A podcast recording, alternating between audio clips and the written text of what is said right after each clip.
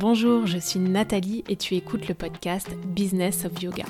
Si tu es prof et que tu veux créer la carrière épanouissante dont tu rêves sans le stress financier lié à ton activité, tu es au bon endroit.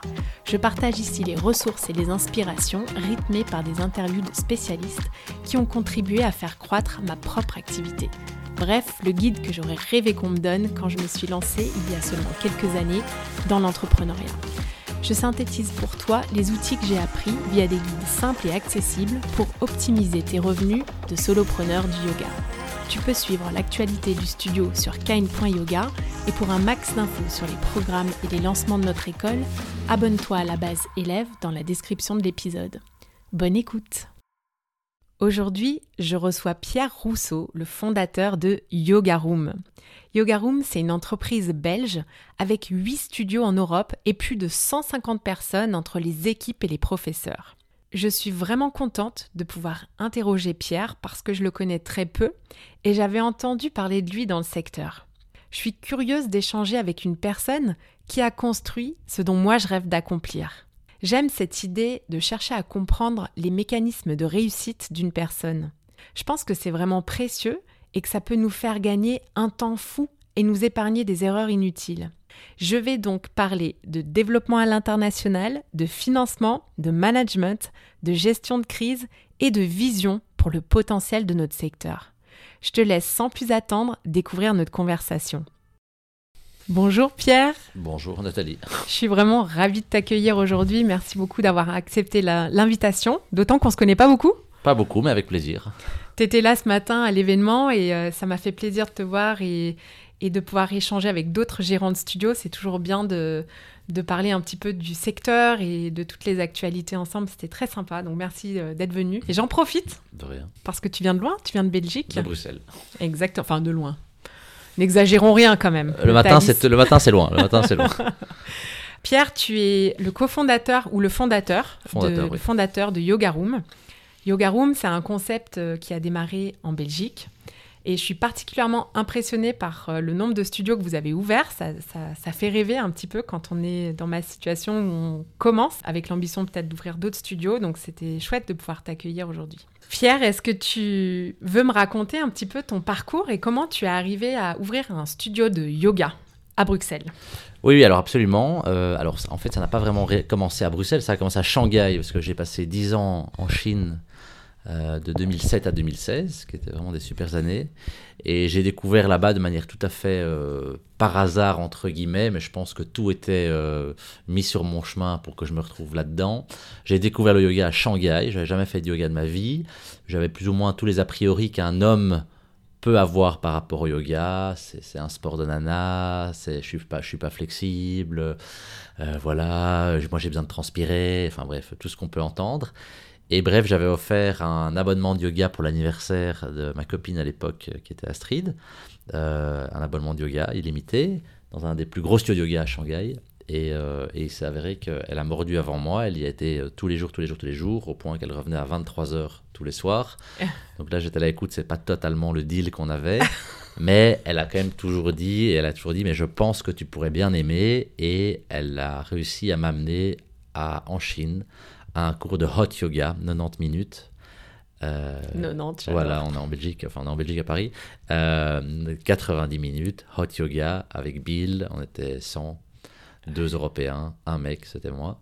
et, euh, et, je dois avouer que ce cours de yoga a changé ma vie totalement, parce que le lendemain, j'avais vraiment l'impression que non seulement mon corps respirait, mais ma tête respirait.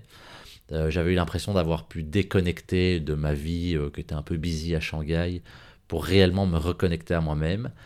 Et euh, du coup, ben, après cette première session, en fait, je me suis immédiatement réinscrit et j'ai commencé à en faire tous les jours, tous les jours, tous les jours. C'était vraiment devenu un espèce de rituel dans notre vie à Shanghai où à 18h30, on se retrouvait avec Astrid au yoga, hot yoga, puis on allait au resto.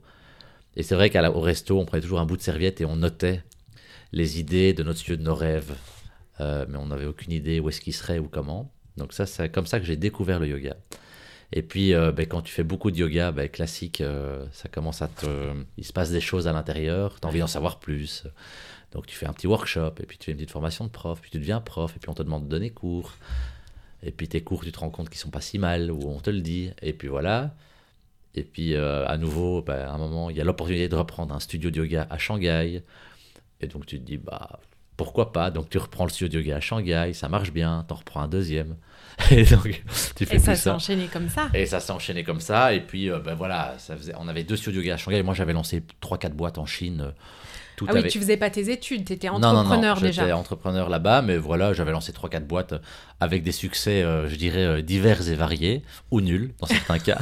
Et, euh, mais j'avais deux studios yoga, ça me faisait marrer. Quoi. On faisait ça les week-ends et les soirs avec Astrid. C'était un peu le side project en fait. C'était le side project et c'était dans une petite salle de yoga du Four Seasons Hotel, qui sont ces hôtels qui sont canonissimes partout dans le monde. Et donc nous, on exploitait une partie là-bas.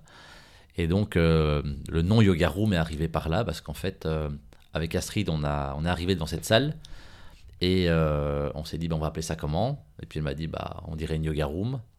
Bah oui, bah, on va appeler ça yoga room. Et donc c'est parti comme ça, tout bêtement. Euh. Et puis on a appelé quelqu'un, il fait nous un logo, et puis et c'est parti comme ça. Mais ça n'a jamais été réfléchi. On avait une salle de yoga devant nous, on a dit, ok, yoga room. Et donc c'est parti de là, à Shanghai. Et puis, euh, et puis après, il y a eu le retour. on a décidé de quitter la Chine et on est revenu en Belgique. Avec moi, j'avais l'intention très très claire que je voulais offrir, offrir et ouvrir à Bruxelles un studio de yoga digne de la capitale de l'Europe. Oui. Et c'est là que ça a commencé. Et quand tu es parti de Shanghai, tu as revendu toutes euh, ces affaires? Oui, alors en effet, bon, alors quand tu es euh, entrepreneur ou à ton compte en Chine, euh, bah, c'est quand même un monde qui est très compliqué. Hein. La Chine, c'est plus comme avant. Donc oui, j'ai cédé, j'ai fermé, j'ai refilé à mes associés. Enfin voilà, on, s'est arrangé, mais en tout cas, je me suis libéré totalement de tout ce que j'avais en Chine pour me consacrer pleinement au projet qui était le projet de mes rêves, qui était ouvrir un vrai studio de yoga à Bruxelles. Il y en, il y en avait, mais euh, c'est vrai que le référentiel qu'on avait vécu en Chine, en Asie de manière générale, était assez différent de ce qu'ils hmm. faisaient en Europe à ce moment-là. C'était en, quelle année? 2016. 2016. et c'est vrai que la typologie du studio de yoga à Bruxelles et en Europe de manière générale tout à fait. Était pas du tout, du tout, du tout ce à quoi nous on était habitués. Et donc quand euh, j'ai lancé Yoga Room, mais je suis arrivé avec moi avec mon référentiel à moi. Et c'est vrai qu'on a, on a un peu, sans, sans être prétentieux, mais on a un peu bousculé les codes. Ouais, vous avez innové, vous avez proposé une approche euh, plus moderne. On a proposé une approche plus moderne. Surtout, ce qu'on a fait, enfin qu'on a réussi à faire, c'est qu'on a réussi à créer un concept dans lequel les gens n'avaient plus aucune excuse pour ne pas essayer au moins une fois. Ouais. Et ça, on l'a centré autour de 3-4 paramètres qui étaient clés, qui étaient des beaux studios, une offre de cours inégalée, qui reste inégalée aujourd'hui, avec plus de 600 à 700 cours par semaine, c'est complètement fou, avec des profs qui viennent de 27 pays différents, euh, des cours de 7h à 22h tous les jours, euh, plus de 30 cours de yoga différents, types de yoga différents. Donc oui, il y en a pour tous les goûts, euh, pour tous les niveaux, pour tous les âges, pour toutes les heures. Pas d'excuses. Clairement. Et, euh, et c'est vrai qu'à l'époque, en 2016, alors aujourd'hui ça va sembler complètement euh, absurde de dire ça, mais on était les premiers à avoir introduit une app pour booker. Ah oui. Alors aujourd'hui c'est vraiment un truc ultra basique, mais c'est vrai qu'on est les premiers à avoir introduit une app. Et donc les gens pouvaient booker leur app et il n'y avait plus d'argent, il y avait plus de... fallait réserver par téléphone ou choses comme ça. Donc c'était assez simple en fait. On avait vraiment... On avait enlevé toutes les excuses que les gens avaient pour ne pas essayer. Et c'est vrai que ça a très très vite, euh, très très vite pris. Et comment tu as réussi à réunir le capital pour ouvrir ce studio à Bruxelles? Parce que j'imagine que Bruxelles, comme à Paris, les loyers sont, sont élevés. Euh, il, faut, euh, voilà, il faut un certain investissement. Est-ce que c'était financé par toi ou est-ce que tu as pris des investisseurs? il y a deux, donc d'une part à Bruxelles, les loyers sont pas du tout comme à Paris. D'accord. Tu divises par quatre. Ok. Donc c'est déjà plus facile. Euh, première chose. Et puis, c'était le premier studio de yoga, donc on l'a fait, comme on dit, on a un peu coupé les coins. Euh, c'est le, premier studio de yoga, room qu'on a fait, reste le studio le moins cher qu'on ait jamais fait de tous nos studios. Aujourd'hui, quand je regarde encore les budgets avec lesquels on a sorti ça, je me demande comment on a fait. Mais bon, voilà, ça c'était un peu la force du mec passionné, entrepreneur, qui trouve des solutions pour tout, pour économiser chaque sens. Donc on a fait ça. Et donc oui, en termes de financement, moi j'avais mis la majeure partie, enfin j'avais mis une bonne partie du capital. J'avais fait un petit crowdfunding aussi pour lancer. Euh, avec tout un ensemble de gens, mais qui ne me connaissaient pas, parce que moi j'habitais toujours en Chine, donc j'avais vraiment vendu mon rêve du yoga, et euh, c'est vrai que ça avait mobilisé euh, pas mal de personnes, on avait réussi à avoir 250 000 euros en crowdfunding alors qu'on n'existait pas, donc ça veut dire que le pitch était quand même assez bien, bien réglé, j'ai envie de dire, et puis on a eu beaucoup de chance que les banques nous ont suivis très très vite et très très fort, Et donc c'est pour ça en fait que Yoga Room s'est très très vite développé ensuite parce que les banques ont toujours suivi. Ça s'est retourné contre nous après avec le Covid. Mais en tout cas, grâce aux banques, notamment une banque qui s'appelle Belfus, euh, on, on, a, on, a, on, a, réussi à avancer très très vite et très très fort parce que le modèle fonctionnait. Donc, euh, donc ça, c'était ça, c'est un peu comme ça, euh, capital. Voilà, j'ai mis ce que j'avais. Ouais. Et vu que je suis passionné, ben, j'ai mis tout ce que j'avais. Voilà. Aussi avec le cœur. Avec le cœur. ça, ça, part de là. Hein. S'il n'y a pas ça, ça. Ouais. Donc, voilà. Alors, premier studio hyper, hyper successful à Bruxelles. Quelles ont été les étapes du développement à partir de là? Quand est-ce que tu t'es dit, OK, bah, je, vais, euh, je vais dupliquer, je vais solliciter euh, les banques pour ouvrir un deuxième? Comment ça s'est passé un petit peu? Bah, Alors, euh, bon, moi, quand on a lancé Yoga Room, mon projet, c'était, je m'étais dit, si, allez, si au, terme, dans 3-5 dans ans, si j'en ai deux ou trois, ce sera vraiment extraordinaire. Quoi. Jamais j'aurais pensé qu'on finirait en avoir 10. Bon, maintenant, on en a 8 parce qu'on en a fermé deux. Mais donc, je m'étais toujours dit deux ou trois. Alors après, euh, et c'est là où il faut être prudent quand tu ouvres un studio, et c'est là où il faut être très prudent quand as un truc qui marche très bien.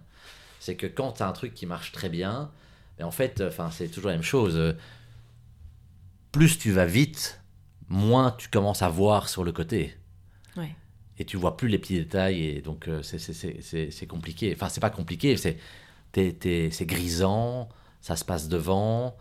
Euh, et, en fait, tu penses, euh, à juste titre ou pas, qu'il n'y a aucune raison que tu ne te plantes pas. Quoi. Hmm.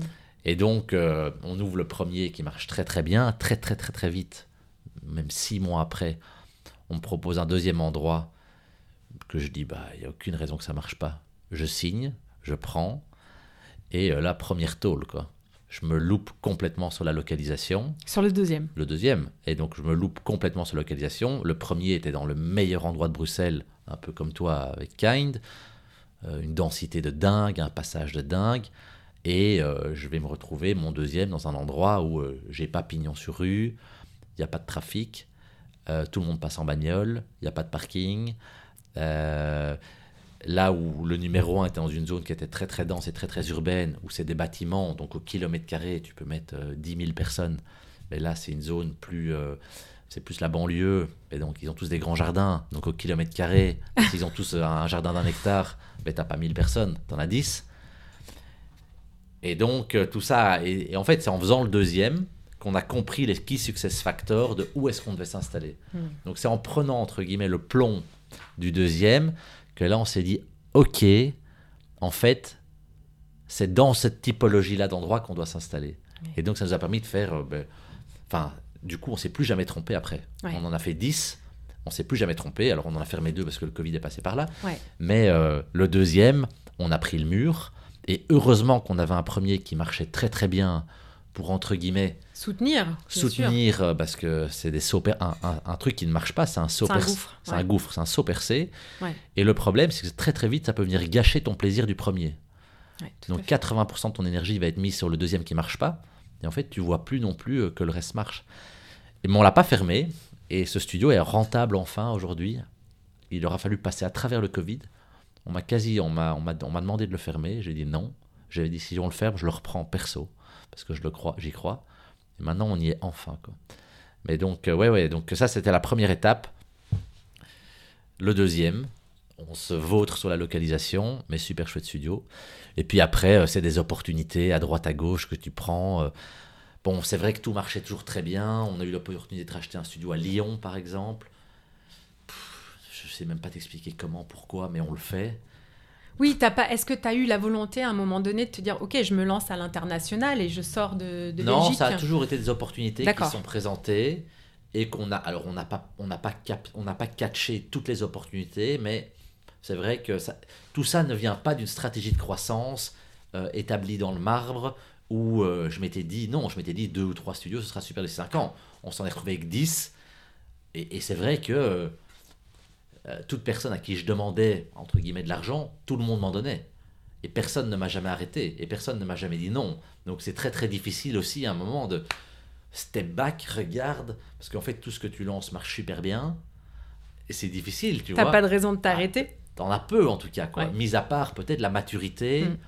Euh, ou l'expérience, bon, ce que je n'avais pas encore, maturité, j'avais pas, enfin, j'avais un peu de maturité, mais j'avais pas, euh, oui, j'avais pas pris assez de tôle dans ma life pour me dire, Pierre, ça vaudrait peut-être la peine d'être un peu prudent. Quoi. Et en plus, euh, totalement impossible de prévoir une situation comme le Covid. Bien sûr. Et donc, et donc bref, le numéro 1, le numéro 2, on apprend de quelles sont les bonnes localisations. On rachète un studio à Lyon. Donc là, l'idée, c'était d'un peu de se prouver qu'on était capable de répliquer la chose à l'étranger, à 800 Mhm. km. En l'espace de 6 mois, on retourne le studio là-bas, il est rentable. On passe de 200 personnes par semaine à plus de 1500 personnes par semaine. Donc, tout ça, très bien. Et puis, on investit massivement en 2019 dans deux énormes studios à Bruxelles un côté, au cœur de la Commission européenne et un peu un, un sur le côté. On fait les deux meilleures ouvertures qu'on a jamais faites. Et quatre mois après, bam, Covid. Et donc là, tu te retrouves Covid avec beaucoup de dettes parce qu'on on avait, on avait, euh, on avait alimenté, la, enfin on avait, on avait euh, financé la croissance par de la dette. Euh, on avait mis tous nos fonds propres dans l'ouverture de nouveaux studios. Et donc tu te retrouves le 20 mars 2020 avec des gros studios, donc des actifs, qui te consomment du fric parce qu'il y a des loyers, il y a des assurances, il y a- tu peux pas tout arrêter. Hein. Si tu arrêtes tout, Ah, mais ça court tombe, encore. hein. tout ça tombe en, en- enfin, à l'abandon, ça pourrit. Ouais. Donc tu te retrouves avec des actifs qui te coûtent de l'argent, une grosse montagne de dettes et plus de fonds propres parce que tu viens d'investir. Et vu que c'est nous, on a, enfin, c'était très rentable très vite et donc on était capable de rembourser nos investissements extrêmement rapidement. Ben là, en fait, non, la machine, d'un coup, la machine se grippe. Quoi. La machine s'arrête. Quoi. Et donc, tu passes, de, tu passes de 15 000 visites par mois à zéro. Tu passes de, de chiffre d'affaires à zéro. En fait, le seul truc qui n'est pas zéro, c'est tes coûts. Quoi. Et donc là, tu commences à prendre la tasse. Quoi. Et donc là, il faut se réinventer très très vite. Comment vous avez réagi? Bah, comme beaucoup, donc on a mis du online. Alors, donc ça c'était marrant parce qu'on s'est très très vite retrouvé un peu numéro un en Europe du online parce qu'on avait une tellement grosse communauté, ils étaient tellement addicts, enfin addicts, ils avaient besoin de leur yoga, on Bien a sûr. arrêté quoi.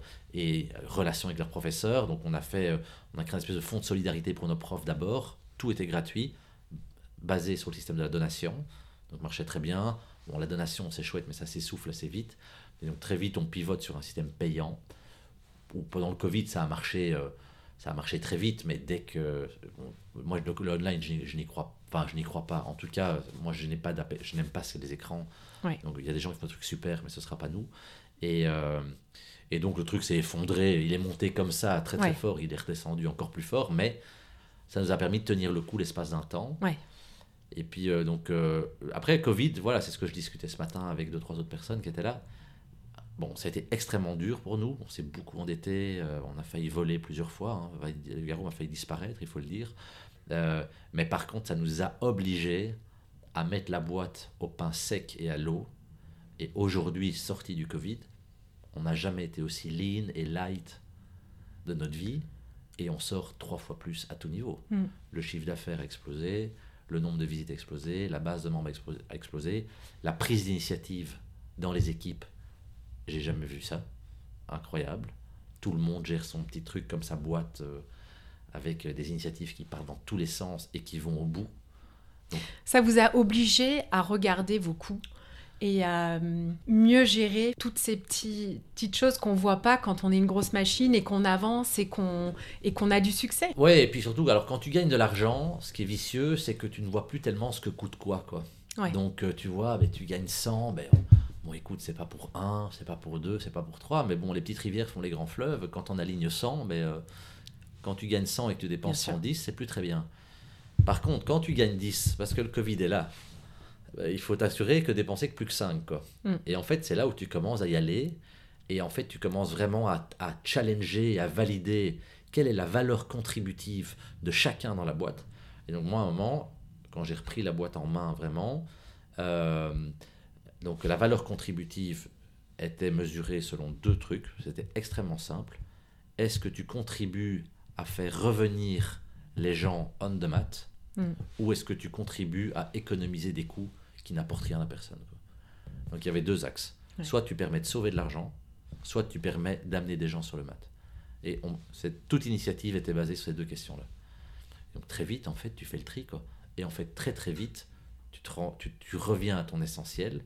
Très très vite, tu recomprends c'est quoi qui rapporte pas 80% du chiffre. Et très très vite, tu te rends compte que pour avoir 80% du chiffre, il faut y mettre 120%, si pas 200% ton énergie. Quoi. Mm. Et donc, focus, et tout le monde est focus. Et alors, driver les gens avec deux, trois KPI qui sont très très clairs. Donc en fait, il faut aligner la boîte ou le projet sur une métrique que tout le monde comprend. Et nous, la métrique que tout le monde comprenait, elle était hyper simple. C'était le nombre de personnes par jour qui viennent faire du yoga. Et c'est toujours notre métrique aujourd'hui. En fait, c'est la métrique qu'on a toujours regardée depuis le premier jour qu'on a ouvert Yoga Room en 2016. Et c'est la métrique qui traverse tous les studios, tous les gens. C'est le truc le matin à la Yoga Room dont tout le monde parle, c'est combien de personnes sont venues hier. C'est important d'avoir un élément clé de succès en tête. Parce que si tu vas voir tes équipes et que tu leur demandes qu'est-ce qui me fait dire qu'on a passé une bonne journée ou qu'on a réussi aujourd'hui, c'est quoi l'élé- le critère? Et si la personne n'est pas capable de répondre, finalement, on est à côté de la plaque. Ouais, ouais, c'est ça. Ben, nous, c'est euh, c'est clairement le nombre de visites par jour. Et en fait, le nombre de visites par jour, ça traduit tout ce que tu ne vois pas derrière. La santé de l'entreprise, euh, La santé, si les gens viennent beaucoup, ben, ça veut dire qu'ils aiment bien. Si les gens sont nombreux, ça veut dire qu'ils aiment bien. Euh, alors, l'idée, c'est que ça doit continuer à monter, ou en tout cas, voilà, on essaie que ce soit, ce, soit pas statique. Mais euh, en tout cas, euh, ce chiffre-là, et c'est ça que j'aime bien avec cette métrique-là, le nombre de personnes qui passent dans les studios par jour, c'est que c'est pas une métrique qui est financière. Quoi. Donc, on parle pas d'argent. On parle de, parce qu'une des valeurs de la Yoga Room, c'est la passion, la passion pour le yoga. Et je trouve que le nombre de personnes qui passent par jour dans les studios, c'est une bonne métrique Mm. de, ben voilà, quelle est notre capacité, notre propension à amener des gens sur le mat, qui à la base est notre mission, rendre le yoga accessible au plus grand nombre de personnes possible. Je trouve que ça traduit bien tout ça. Quoi. Mm. Et le financier, l'argent derrière, Mm. c'est juste la conséquence de, de, de- de ça. Donc, euh, Et le Covid, ça vous a pas refroidi finalement parce que vous avez continué avec Lisbonne par la suite? Oui, ouais, exact. Non, alors Covid, on a fait pire que ça. Enfin, on a fait pire ou on a fait plus.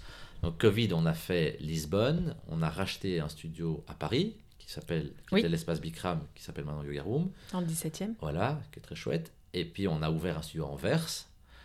Et donc voilà, alors c'était pas que des bons moves. Donc Anvers, on l'a fermé aussi vite qu'on l'a ouvert. Donc il y a euh, personne ne s'est rendu compte qu'on l'avait fermé, mais je pense que personne ne s'est jamais rendu compte qu'on l'avait ouvert. donc ça c'était première chose. Euh, Paris, on l'a pris, bonne surprise. Moi j'étais un peu, je m'étais toujours, dit- je m'étais toujours dit tout sauf Paris. Ouais. Je connaissais pas bien la ville et j'avoue que c'est cool de venir. On, est- on était bien reçus, bien accueillis. On est un peu venu avec notre truc à la belge, tu vois. On fait des gaufres et des frites à la sortie du yoga le studio. Donc ça c'était rigolo, ça j'aimais bien. J'ai bien. On a, et puis on a repris une communauté qui Oui. existait, qui était assez sympa. Euh, on, franchement on était super bien reçus, donc c'était vraiment agréable. Donc voilà. Et puis le studio a commencé à grandir, grandir. Donc c'est là qu'il y a des challenges qui arrivent. Puis on a, on a ouvert, euh, on a ouvert un deuxième studio à Lyon, qui est aujourd'hui un des plus grands studios de France Dans les Halles. le Yoga Room Les Halles, Oui. qui est un truc complètement dingue. Pff, je- oui, euh, maintenant, quand tu me dis, mais Pierre, comment t'as fait ça Je suis là, mais oui, mais c'est- pas raisonnable, comment est-ce qu'on a fait ça? Mais j'avoue que c'est un studio qui est oufissime et qui drive une quantité de gens par jour, mais c'est hallucinant pour Lyon. Donc c'est génial, parce qu'à nouveau, on a réussi à allumer la flamme du yoga dans le cœur de beaucoup de gens à Lyon qui, il y a encore 2-3 ans, le yoga n'existait pas, en tout cas pas à cette fréquence-là. Et puis on a ouvert Lisbonne aussi. Bon, Lisbonne, c'est quand même une ville assez sympa. Donc c'est chouette, mais bon, c'était aussi culotté, quoi. Il fallait, euh, en plein Covid, aller déposer 400, 400 000 euros sur un compte en banque euh, à Lisbonne euh, Mm. pour un projet dans lequel tu seras, tu seras pas là euh, physiquement tout le temps. Alors voilà, on a, on, on a des bons associés et ainsi de suite, mais à un moment, voilà, les 400 000, euh, faut les mettre, quoi. Mm. C'est pas. euh, et quand c'est les. Bien sûr, bien voilà, sûr. Un euro, c'est un euro. quoi. Du point de vue de ta euh, vie personnelle, comment tu gères ça, toi maintenant, d'être euh, sur la route en permanence? Parce que c'est quoi ton quotidien? Est-ce que tu... Comment tu t'organises? Bah Alors, je suis pas sur la route en permanence. Je pense que je devrais l'être plus ou pas, en fait. Parce qu'en fait, bah, tous nos studios aujourd'hui sont pleinement dans le vert. Euh, donc, je suis beaucoup à Bruxelles. Je, vais, je donne cours dans tous les studios chaque semaine. Donc, voilà, ça c'est essentiel pour moi de bien capter la vibe. J'essaie de venir à Paris une fois tous les mois. À Lyon, je devrais venir au moins une fois tous les mois, mais je le fais pas. Lisbonne, je devrais y aller beaucoup plus. J'y vais pas assez. Euh, bon, après, voilà, c'est vrai que les derniers mois, moi, j'ai passé beaucoup, beaucoup de temps à remettre la boîte sur pied. Ben, D'un point de vue, euh, voilà, organisation, équipe, financier aussi. euh, on traînait beaucoup de dettes du Covid, donc on a dû, on a dû trouver des solutions pour ça. Bon, maintenant, tout ça est réglé, donc je vais pouvoir me remettre un peu à travailler plus. Mais le truc, c'est que à la Yoga Room, en tout cas, moi, c'est un peu les trois mots-clés qu'on utilise pour, euh, pour, euh, euh, avec nos collègues, il y a trois mots-clés, et pour moi, sans, ça marche si tu as ça. C'est autonomie, responsabilité, créativité. C'est le, les trois trucs qu'on regarde chez les gens. Autonomie, sais travailler seul. La porte est ouverte si tu as besoin d'aide, mais voilà. Responsabilité, tu fais ce que tu dis. Donc voilà, tu dit que tu as dit qu'il y aurait 100 personnes dans ton studio pour telle date, mais voilà, il faut que ce soit fait. Et créativité, tu fais ce que tu veux, comme tu veux, où tu veux, quand tu veux. Sauf que tu repeins pas le logo en jaune. mais en gros, voilà, tu trouves des solutions, tu trouves des solutions au challenge. Et, voilà. et en fait, avec ces trois attitudes-là, en fait, tu as des collègues de malades, tu as des super collègues. Quoi. Et donc aujourd'hui, c'est ça qui est génial, c'est qu'on est, en fait, en ayant mis l'accent sur ces trois attitudes, on a, on a divisé par trois le nombre de personnes qui bossent dans Yoga Room et on a multiplié par trois tout ce qu'on sort. Quoi. Hmm. Trois sur trois attitudes clés. Quoi. Et un bon alignement de valeurs, super important pour la culture. Ces valeurs, c'est des valeurs qui sont nées au fur et à mesure de l'histoire ou c'est toi qui as insufflé ça dès le départ alors, en créant Yoga Room? Alors les valeurs, je pense qu'elles ont toujours été là, mais elles n'ont pas été nommées. Nommées, oui. Donc il y avait toujours ces quatre valeurs qui étaient la passion pour le yoga. Bah, Sans ça, tu vas nulle part, évidemment. Il y avait toujours le sérieux, donc on fait les choses sérieusement sans se prendre au sérieux. Bon, ça c'est un peu lié à ma personne, entre guillemets, je pense. Il y avait la gentillesse. C'est un, un, truc que j'ai. Enfin, voilà, je trouve que gentil, c'est. Enfin, empathie bah, et compassion, c'est des Je vais pas te contredire, parce qu'avec euh, le mot kind, oui, avec kind ça fait partie voilà. de. Et donc, gentillesse, euh, gentillesse avec tous les intervenants qui ont dit, tout le monde. Et le dernier, la dernière valeur, c'est entrepreneurship, donc qui résume assez bien les trois attitudes autonomie, hmm. responsabilité, créativité. Et donc, euh, ouais, c'est des valeurs qui ont toujours été dans la boîte, mais qui n'ont jamais été nommées. Quoi. Et donc, c'est vrai que quand elles n'étaient pas nommées, bah, personne ne savait s'identifier. Aujourd'hui, elles sont très, très... Tu demandes à toute personne à Yoga Room, il y a quoi Il y a 150 personnes. C'est quoi les valeurs C'est quoi les attitudes Tout le monde peut te le dire. Mhm. Et donc, c'est chouette, ça, ça crée quand même une colonne vertébrale, une culture. La culture de la boîte aujourd'hui est assez forte et assez, euh, assez axée autour de ces quatre valeurs-là. Quoi. Et, qui, et, ça permet de ouais, de ne pas faire les mauvais choix, ça permet de recruter les bonnes personnes, hmm. ça permet de se rendre compte dès qu'il y a un désir. Moi, aujourd'hui, un truc que je fais beaucoup, c'est euh, m'assurer de l'alignement des intérêts et des besoins, et surtout l'alignement des intérêts, des besoins et des valeurs. Hmm. Si tu as un désalignement de valeurs, bah, il faut pas attendre longtemps pour être dans le hmm. mur, ça c'est sûr. Et qui te reporte en direct? Toi, tu es en contact avec les responsables de studio? Oui, alors on a des Comment vous êtes structuré Alors, euh, bon, aujourd'hui, c'est, voilà, j'ai les, les, les 8 studio managers en direct sur la partie, j'ai envie de te dire, euh, fréquentation, euh, moyenne par classe, tout ce qui est lié au volume, voilà. donc ça, j'ai les 8 studios en direct. j'ai la personne qui s'occupe de l'aspect financier, compta et ainsi de suite, en direct. J'ai la personne qui s'occupe de la coordination commerciale en direct. Et euh, je pense que c'est tout. Mais bon, les studios, c'est toutes des problèmes. Par exemple, Bruxelles, c'est cinq studios.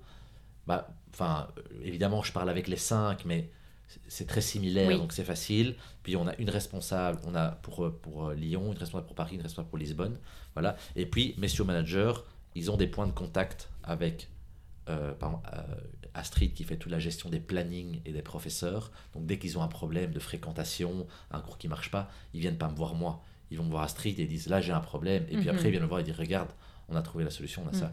Mhm. Idem quand il faut faire des actions spéciales parce que parce que parce que c'est la Saint-Valentin ou parce que c'est mhm. Pâques ou parce que je ne sais quelle bonne quelle, bonne raison on a, ils vont voir Yassi qui s'occupe de la coordination euh, coordination de l'animation. Et donc, et après, eux, ils coordonnent et puis ils viennent me dire, OK, on, a prévu ça, ça, ça, ça te va et tout. Donc ça va, ça prend... J'ai assez, peu, assez peu de meetings, in fine. Euh, j'ai un gros meeting le mardi avec tous les studio managers dans lequel on fait le tour, on partage toutes les infos. Et puis j'ai deux, trois one-to-one par semaine avec euh, finance, coordination, animation mhm. et euh, prof, prof planning. et voilà. Et tu travailles en couple alors? C'était ma femme. Très bien. on, est, on est séparés mais, euh, mais on continue à travailler ensemble. Donc on a, comme on dit, on a, on a réussi à pas tout jeter. On n'a pas jeté le bébé avec l'eau du bain. Et donc on a réussi à garder euh, ce pourquoi, à mon avis, on était destinés, à savoir le yoga, parce qu'on avait découvert le yoga ensemble. Euh, et puis, puis, voilà, on a eu deux enfants, on été mariés, et puis à un moment, bon, voilà, les chemins se sont séparés. Mais ouais, écoute, c'est une histoire qui marche. Et vous continuez l'aventure bah, Yoga Room ensemble En tout cas, pour l'instant, oui. Donc voilà, c'est parfois surprenant pour certaines personnes. Mais, euh, mais c'est chouette, quoi. Il n'y a pas d'équation. Enfin, chacun a son équation du bonheur. Ou, euh, et donc, en tout cas, la nôtre, enfin, en tout cas, celle-ci, elle fonctionne. Super. Voilà. Et en termes de management, là maintenant, euh, bon, vous êtes euh, euh, 150 personnes employées? Toi, à l'époque de Shanghai, tu avais déjà cette expérience de, de gérer l'humain? Tu as appris sur le tas, tu t'es formé? Comment Puis, comment t'as euh, fait? Alors, de 1, on n'a on n'a pas 150 employés, on, a, on, a 100 on, on- on traite avec 150 personnes. Il y, a, euh, il y a 80 professeurs qui viennent de, je sais pas, oui, 27 pays, je pense, euh, qui sont tous indépendants. Donc, ça, c'est comme ça Oui, toujours. ça c'est. Et puis, tu as classique. personnes au bureau qui sont employées, certains sont en mode freelance, euh, consultant, et puis on a tous les studio managers qui sont employés temps plein, et puis on a tous les staffs. Mm. C'est- très similaire à l'ORECA, à tout ce qui est restaurant, hôtel et tout. Donc, c'est des temps partiels à droite à gauche, mais donc, bon, ça fait quand même beaucoup de monde à gérer à la fin. Euh, donc, non, non, non, moi j'avais zéro formation euh, gestion des ressources humaines, j'étais même plutôt mauvais là-dedans. J'étais même plutôt mauvais, mauvais, mauvais. Et euh, j'ai vraiment appris sur le tas. Euh, comme euh, c'était quoi? C'était ce matin où on parlait des. Comment elle s'appelait la Alice? Qui parlait euh, du, machisme. euh. Moi j'avais tous les trucs du, du, du patron un peu macho, même si j'étais le yoga. Enfin en tout cas quand je regarde aujourd'hui avec le pass, avec, le Avec- recul. Ouais. Euh, Enfin, pas par rapport aux femmes, parce qu'on avait, on a 99% de femmes, il y, a- il y a- deux mecs à Yoga Room, donc voilà.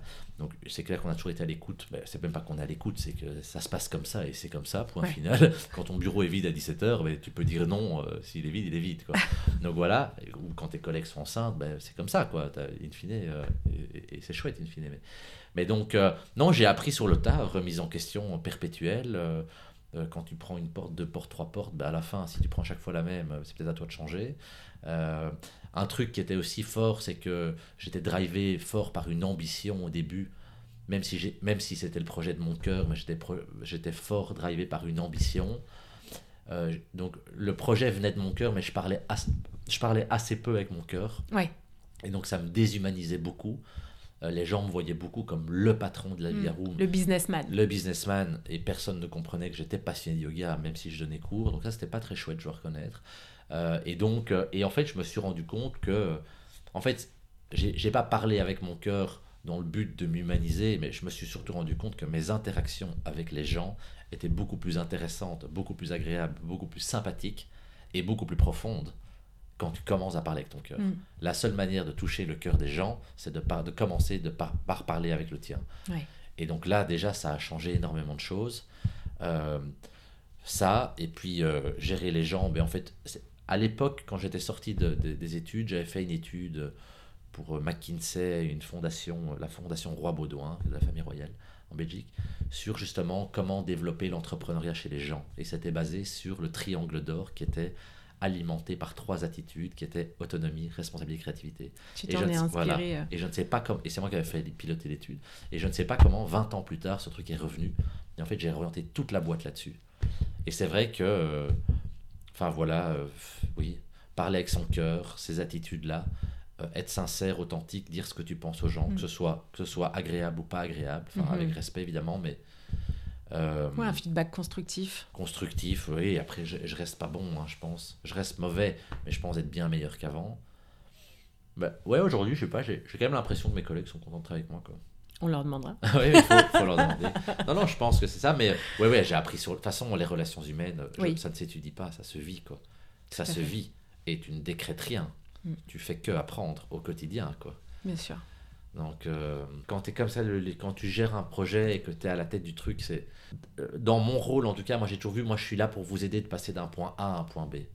Et si en vous passant d'un point A à un point B, vous permettez à Yoga Room de passer d'un point A à un point B, alors on a gagné. Et donc c'est tout le temps, constamment, en fait, un alignement des besoins et des intérêts entre Yoga Room et les collègues. C'est tout le temps, c'est tout le temps faire ça. C'est pas facile, mais bon voilà, c'est comme ça. C'est un travail de tous les jours. Oui, exact. Si on se remémore euh, 2016 avec cette idée où tu disais tout à l'heure, je serais content si j'ai deux ou trois studios, et que tu regardes aujourd'hui ce que vous avez réussi à accomplir, est-ce que tu es satisfait? Bah, alors oui, évidemment, je suis satisfait parce qu'il y a énormément, euh, il y, a, il y a- il y a plein de trucs déments qui naissent de ça. Euh, alors c'est c'est le yin et le yang, il y a du plus, il y a du moins. Euh, c'est bon. Quand tu as 10 studios et qu'il y en a 10 qui tournent pas, c'est horrible. Mm. Forcément, on est passé par là.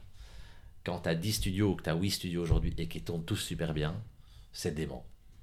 Donc oui, je suis hyper content, ça m'apporte plein de choses. Après, voilà, il faut quand même dire la vérité. Euh, ça, t'apporte énormément de, reconnaissance. Il y a plein de gens qui disent que tu fais, c'est génial. donc tout ça, c'est top c'est génial, évidemment. C'est important de bien garder les pieds sur terre. Je pense que le Covid, pour moi, a été une vraie cure d'humilité, quoi. Hmm. Où tu prends des claques, mais à ne plus savoir qu'en faire. Et donc, à un moment, euh, ben, en fait, non, c'est jamais acquis. Donc, les deux pieds sur hmm. terre en permanence. Euh, ouais, je, ouais, ouais, je, suis, méga content de ce qu'on a réussi à faire. Euh, je ne pensais pas être capable de, de retourner la boîte comme on l'a fait à la sortie du Covid. Je ne pensais pas vraiment.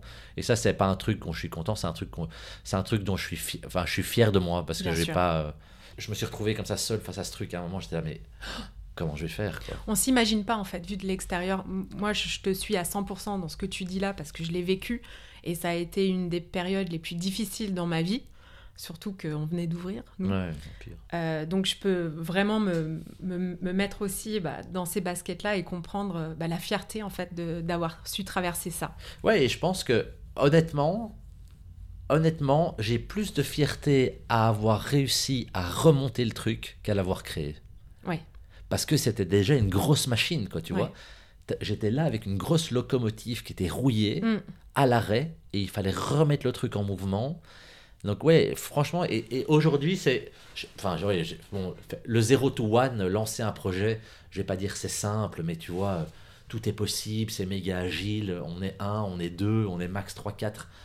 Mais quand tu as un truc comme ça, avec 150 personnes, des forces, des forces extérieures qui sont pas toutes positives aussi, hein, C'était chaud. Mais donc, ouais, aujourd'hui, je suis, aujourd'hui, je suis content. Et maintenant, c'est vrai qu'on a sorti totalement la boîte de, de, de l'ornière, j'ai envie de dire. Ouais. Donc maintenant, je suis content parce que je peux me remettre dans une dynamique et dans une énergie de développement qui, à la fin, c'est ça qui me fait kiffer. Moi. C'est, c'est toujours rendre le yoga accessible à plus de monde, dans des plus beaux endroits, avec des plus chouettes cours, avec des profs qui sont toujours plus cool et plus sympas, plus inspirants et tout. Euh, voilà, on a lancé la Yoga Room Academy euh, avec plein de formations. On a un programme de workshop qui a jamais été aussi riche, euh, avec une quarantaine de workshops chaque, chaque mois. Euh, on lance des retraites. Euh, enfin, c'est plein d'initiatives qui viennent dans tous les sens, drivées par mes collègues. C'est super. Et donc, ouais, globalement, aujourd'hui, je suis content. Mais je n'étais pas. Euh, il y a trois mois, tu m'aurais posé la question, j'étais encore un peu pâle. Quoi. Ouais. T'avais pas eu le bilan encore 2022, c'est peut-être pour ça. Ouais, bah ouais. Après 2022, ouais, 2022 a commencé tard. Hein. Franchement, jusqu'au mois d'août, j'avais un peu les mains mm. moites. Quoi. Mm, mm. Est-ce que tu es confiant aujourd'hui dans les perspectives du secteur yoga en France et en Europe? Moi, je suis méga confiant parce que je pense que le timing aujourd'hui, l'Europe, c'est le marché du yoga qui boom au niveau mondial. Euh, aux États-Unis, euh, ça, ça, a 30-40 ans. Le truc est sinistré, si j'ai envie de dire. En Europe, c'est le bon moment maintenant. Euh, au-delà au -delà du, du, marché ou des trucs, je pense que le yoga, c'est l'outil gagnant des 20, 30, 50 prochaines années pour les gens permettre aux gens de se déconnecter de leur busy life pour se reconnecter à eux-mêmes, ça reste un outil de dingue. C'est un secteur qui a du sens. C'est un, voilà, c'est une, voilà, c'est un secteur qui a du sens, c'est une activité qui fait du bien à beaucoup de gens. Euh, les dommages collatéraux de ce qu'on fait sont assez faibles pour ne pas dire nuls. Euh, donc non, je pense qu'on est sur une, on est sur une, une, une méga trend qui est méga intéressante. Et là où moi je suis méga confiant, en tout cas c'est par rapport, pas par rapport au secteur, mais c'est par rapport à moi, c'est que moi je suis prof de yoga, je donne 10 cours de yoga par semaine, tous mes cours sont remplis, et donc même si demain Yoga Room devait disparaître, je redonne mes cours, et, et donc voilà, et donc ça c'est, ça c'est méga rassurant, et ça c'est un truc que j'ai envie de dire aux, aux, gens, s'ils ont le projet d'avoir un studio de yoga ou d'ouvrir un studio de yoga, c'est, faut jamais perdre ça de vue, quoi. Qu'est-ce que tu sais Faut pas être dépendant de tout, tout ce qui se passe autour de toi. Pendant le Covid, moi c'est un peu ça qui m'a sauvé, c'est que on était fermé, on ne pouvait pas faire de yoga parce qu'on avait décrété que le sport était mauvais pour la santé. Un truc, c'est une hérésie folle, mais bref. Euh, et, euh, et, donc moi, j'avais lancé des hot yoga secrets. Énorme euh, Hot yoga secrets. évidemment, on ne pouvait pas communiquer. C'était complètement illégal. Voilà, donc c'était, c'était hot yoga plus apéro. Je sais même pas si. Peut-être qu'on peut m'arrêter en disant ça, j'en sais rien. Ah non, on va pas couper au montage, ça c'est sûr, on va laisser. Et donc, du fait que je pouvais pas communiquer pour parler de ça, donc j'avais envoyé à neuf 8-9 personnes que je connaissais bien quoi, à l'époque. Et je dis, les gars, hop, on y va, hot yoga maintenant, hot yoga et petite bière après, ça va être chouette. Quoi. On a fait ça, on ne pouvait pas communiquer. Quand on a arrêté en juin, parce que les studios réouvraient, on envoyait chaque semaine notre mail à 130 personnes. Et on était 40 au cours. Euh, on buvait une petite chope à la, après. C'était dément. Quoi. J'ai adoré cette période, alors que c'était une période qui était dure. Hein. On était fermé, euh, voilà, c'était pas drôle. Et on donnait nos cours de hot yoga secret. et ah, là, je me suis vraiment dit, mais en fait, euh, si tu l'as dans tes tripes, tu risques rien. On peut, on peut te prendre tout ce que tu veux. Tu on peut te prendre ta maison, ta voiture. On peut te prendre tout ce que tu veux. Si à la fin, tant qu'on ne prend pas tes enfants et ta passion, mm. bah, tu peux continuer. Quoi. Ça, ça avance, c'est une très belle conclusion. ouais, c'est vraiment une très belle conclusion. Merci beaucoup, Pierre, d'avoir euh, accepté l'invitation et d'avoir partagé toute cette expérience et, ton parcours. Est-ce qu'il y a un projet que tu as envie de partager avec les auditeurs pour euh, terminer euh, cette interview? Un projet, ah, bah, c'est un peu prétentieux de dire, mais Bruxelles, c'est la capitale de l'Europe. J'aimerais bien faire de Bruxelles la capitale européenne du yoga. Yes. Et un jour, j'aimerais bien que Bruxelles soit quand même la capitale du monde du yoga. Ah, génial. on te le souhaite. Voilà, j'espère. On va faire en sorte que. Merci beaucoup, Pierre. Merci, Nathalie. J'espère que cette conversation t'a plu autant qu'à moi. J'ai vraiment adoré quand Pierre a expliqué comment la crise lui a appris à mieux analyser, gérer et à consolider son activité. Mais j'ai aussi noté le fait qu'il communique avec clarté les valeurs de son entreprise à ses équipes le fait de choisir un critère de succès comme le nombre de passages journaliers lui permet de parler le même langage dans tous les services et de travailler vers un objectif commun. Je dois avouer aussi que j'ai été étonnée de sa désobéissance civile avec son club secret de hot yoga pendant le Covid et j'ai trouvé ça absolument génial, courageux et ingénieux. Je pense que toi aussi. Pour terminer, je suis tout à fait d'accord avec Pierre quand il se dit extrêmement optimiste sur le futur du secteur yoga, parce que c'est un secteur qui est non seulement porteur d'opportunités, mais aussi de sens. De sens au travers de ses bienfaits qui n'ont plus vraiment besoin d'être présentés. Et je te souhaite une très belle journée. Merci d'avoir écouté cet épisode. J'apprécie tout particulièrement les retours et les commentaires sur ce qui t'a été utile ou non. Laisse-moi un petit mot et note si cet épisode t'a plu. Le must, c'est de partager ce podcast avec une personne à qui ça pourrait être utile. Ça fait vraiment une énorme différence pour mon travail que tu prennes ce temps. Je te donne rendez-vous la semaine prochaine et d'ici là, suis ton intuition et prends une action qui te rapprochera un pas de plus vers ce pourquoi tu es là.